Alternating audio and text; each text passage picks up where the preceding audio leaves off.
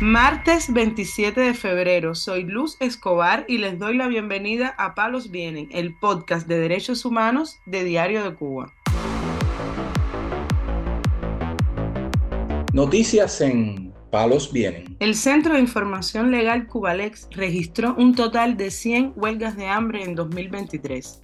Según datos recopilados por la organización, 6 huelgas de hambre fueron protagonizadas por mujeres y 94 por hombres un recurso de protesta que el reglamento de sistema penitenciario en Cuba prohíbe y que las autoridades consideran una indisciplina grave. Cuba Lex apunta que la mayoría de estas huelgas tuvieron lugar en las cárceles cubanas y 70 fueron realizadas por presos políticos. De manera internacional, la huelga de hambre es reconocida como un acto de protesta y un derecho humano esencial, respaldado por varios instrumentos jurídicos que protegen la libertad de expresión y el derecho a presentar quejas de los reclusos.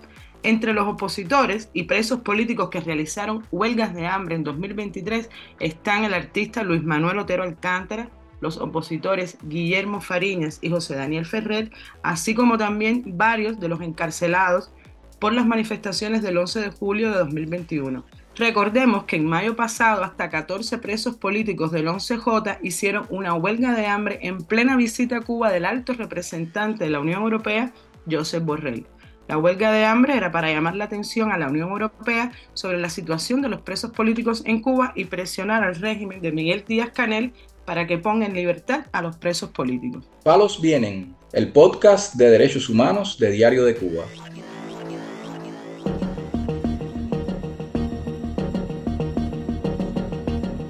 Y seguimos con la denuncia de Laida Yirkis Jacinto Abad, madre del preso político del 11J, Aníbal Yaciel Palau Jacinto, que denunció a Martín Noticias que la pasada semana su hijo fue llevado a una celda de castigo. Esto en la prisión Melena 2 en Melena del Sur, provincia de Mayabeque.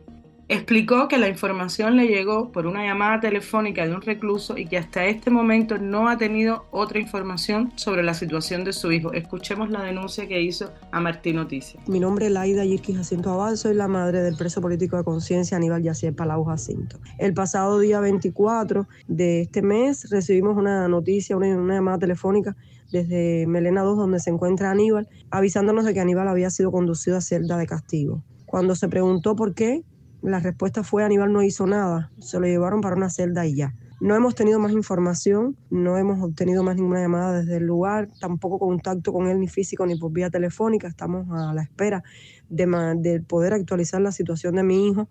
El 10 de diciembre de 2023 Palau Jacinto también fue encerrado en una celda de castigo por declararse en huelga de hambre junto a otros prisioneros políticos en la cárcel de Melena II. Demandaba libertad para todos los presos políticos y el respeto a los derechos humanos de todos los reos.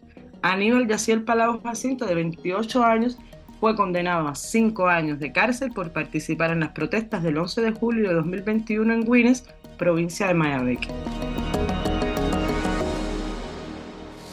Noticias en Palos Vienen.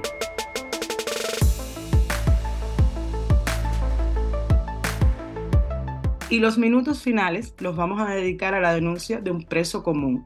Las autoridades de la prisión de máximo rigor Kilo 8 en Camagüey no permitieron que el recluso José Luis Sánchez Fernández viajara a La Habana para poder asistir al funeral de su madre, según una denuncia realizada por él mismo vía telefónica.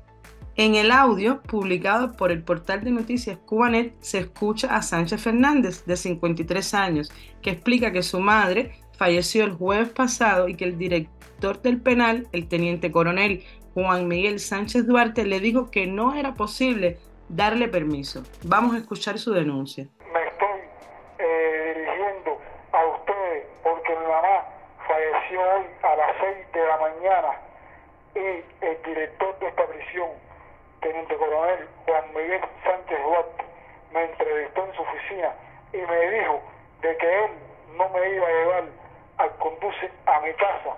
Primero, porque no había combustible por la situación que estaba el país.